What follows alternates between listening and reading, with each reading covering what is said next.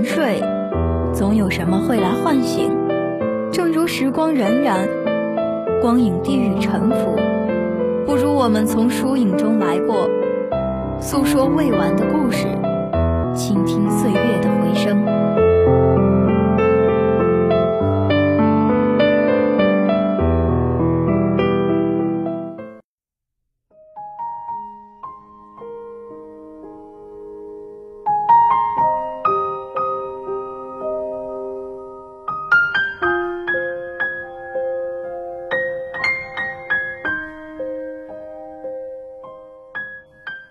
各位听众朋友们，大家好，欢迎收听本期的《影渡南风》，我是主播心怡。父爱是充满启迪和创造的，他可以不帅气，他可以没有钱，他甚至可以不聪明，但他不能缺少爱。上帝是多么仁慈，给了山姆一双干净的眼睛。他可能不会调咖啡，不会点菜，不明白法庭上到底在争论什么，但这都不重要。重要的是他会折纸逗女儿开心，会念故事陪她入睡，会和她一起在阳光下荡秋千，给她这个世界上最特别、最完整的爱。今天，让我们一起走进影片《我是山姆》。山姆是一个智力水平只有七岁的大人，他似乎有如孩子气一般的强迫症。他执着于放好每一个茶杯，或全是正面，或全是背面。每一片整齐的砂糖，每一个眼神、侧脸、大叫，对顾客的每一句。你做了一个好选择的话语，都体现了山姆的不正常。常常做不好事情的山姆，总是让我们感到着急。一次偶然，他收留了一个流浪女。女子在帮他生下了一个女儿后，消失的无影无踪。一个真诚对待世界的好人。一个做事笨拙、连单词都念不出来的傻子，却极好的履行着身为父亲的职责。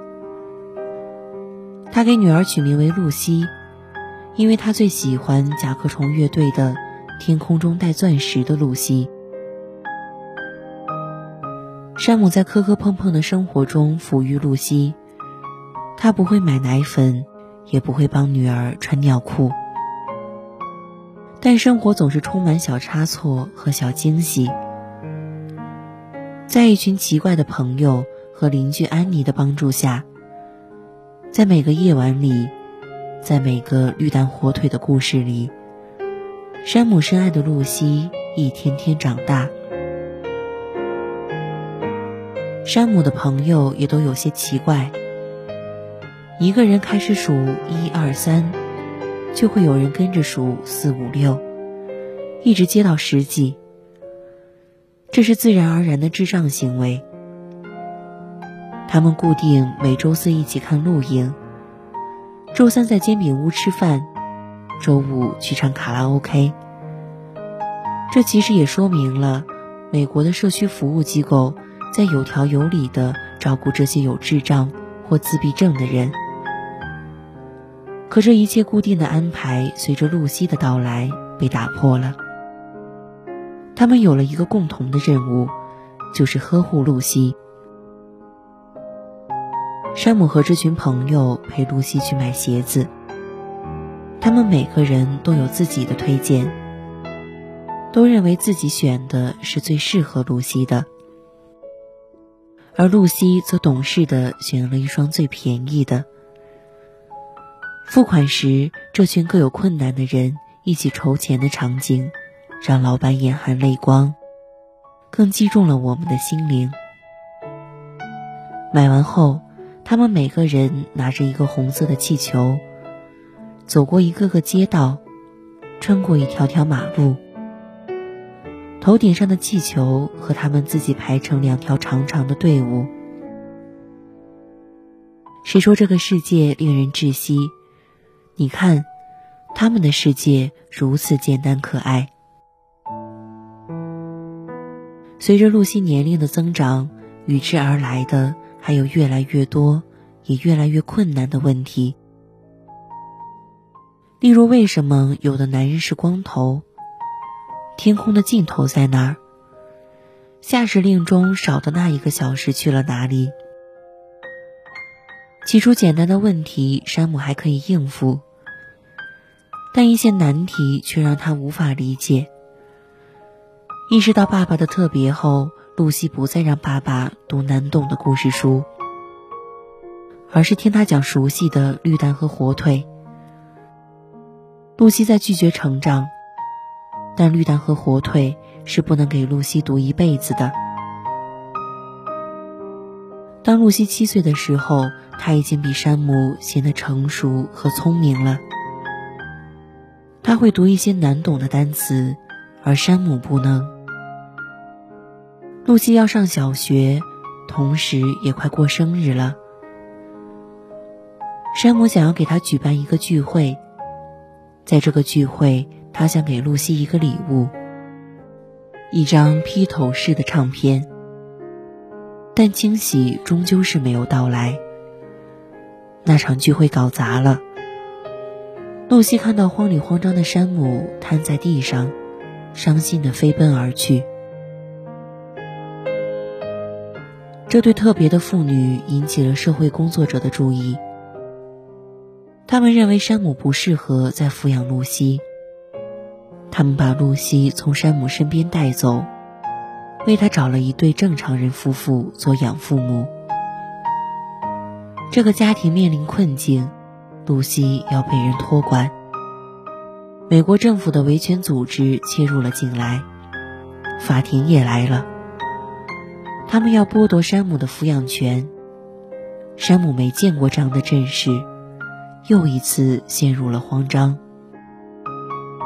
他的朋友们拿着杂志，向山姆介绍最好的律师，然后开始与法庭争夺露西的抚养权。他的朋友们还买了二手录音机，这样露西打电话回家的时候。就可以留下想对爸爸说的话。山姆开始录音，录了一遍又一遍。这个朋友说录得太严肃，那个朋友说录得太夸张，另一个朋友又说录得太不像露西的爸爸。屋子里七嘴八舌的，你一句我一句，然后哄堂大笑。虽然聒噪，但却充满温馨。山姆唯一看起来正常的朋友安妮，以特优成绩毕业于美国顶尖的茱莉亚音乐学院，却自从二十八岁以来便一直把自己关在屋里。这与他受到的父亲的暴力管教有关。他具有严重的社交恐惧症。也因此曾一度拒绝做山姆的证人。他在法庭上的表现反证了身为正常人的坏父亲也会给孩子带来灾难。山姆有很强的共情能力，他的出场总是让人替他着急。例如弄得一团糟的咖啡和西装，急急忙忙的奔跑却还是迟到。迟钝含糊的表达，辩解时无助的语塞。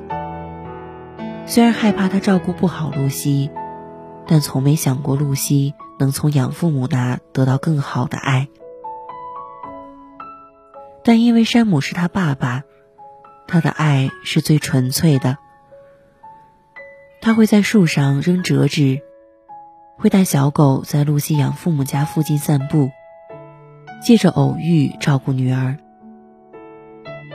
因为他的简单，这份纯粹的爱的保质期将是永远。女律师丽塔的生活则是另一条主线。丽塔的生活与山姆截然相反，她拥有完美的事业，正常人的思维，却做不到让自己的孩子喜欢他。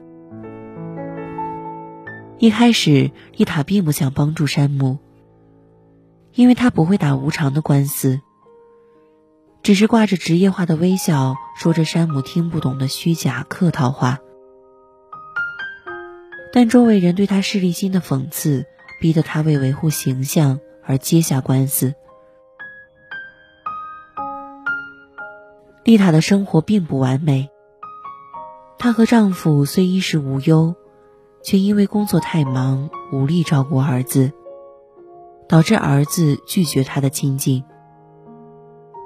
但在与山姆的相处中，她学到真诚的陪伴和倾听孩子。并让孩子了解自己的工作状态，才是正确的爱的方式。他还从他身上学到勇敢和不妥协，于是跟不忠也对孩子缺乏责任感的丈夫离婚，做起单亲妈妈，也赢得了孩子的爱。同时，山姆以一种不聪明的方式教育他要尊重助理等身边人。也许他帮山姆打这场官司，是他这辈子活得最清醒的一次。露西的养母也看到山姆能给露西特别的爱，也被他们之间的亲情感动了。山姆也承认自己难以独自养育好露西。最后的结局是双方共同监护露西。什么样的成长环境对露西最好？这是剧中每一个人都在思考的问题。如果我们爱一个人，就要站在那个人的角度去考虑问题。这是我们在任何年龄都要学会的课程。电影伴随着山姆的坚持慢慢融化了，那冷峻的蓝色调变成了橙色的暖色调。阳光照射在草地上，木吉他轻松的和弦带出了一场愉快的足球比赛。而最终的胜利者是山姆，露西回到了他的身边。山姆和我们熟知的阿甘与人一样，都是智力不高的弱势群体。可是，在他们的身上，我们总会有所收获。获得一种在过往岁月中早已在不经意间流逝的东西。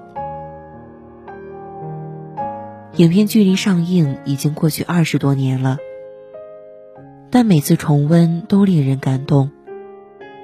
就像影片中的甲壳虫乐队的歌声静静的流走一样，岁月也在静静溜走，但爱意却不曾消减半分。李银河曾说：“爱是一种能力，有些人有，有些人没有。有这种能力的人是幸福的，可以感受到爱并给予爱。显然，山姆是有这种能力的。智力与爱的能力无关，反而是智障人士给所谓的精明人上了一课。”让他们明白什么才是生活中最重要的。好了，本期的影都南风到这里就要和大家说再见了。新一代表宣传采编中心：肖一诺、袁金丽、潘春英、张荣清。感谢大家的收听，让我们相约下周四下午六点半，大学时代与您不见不散。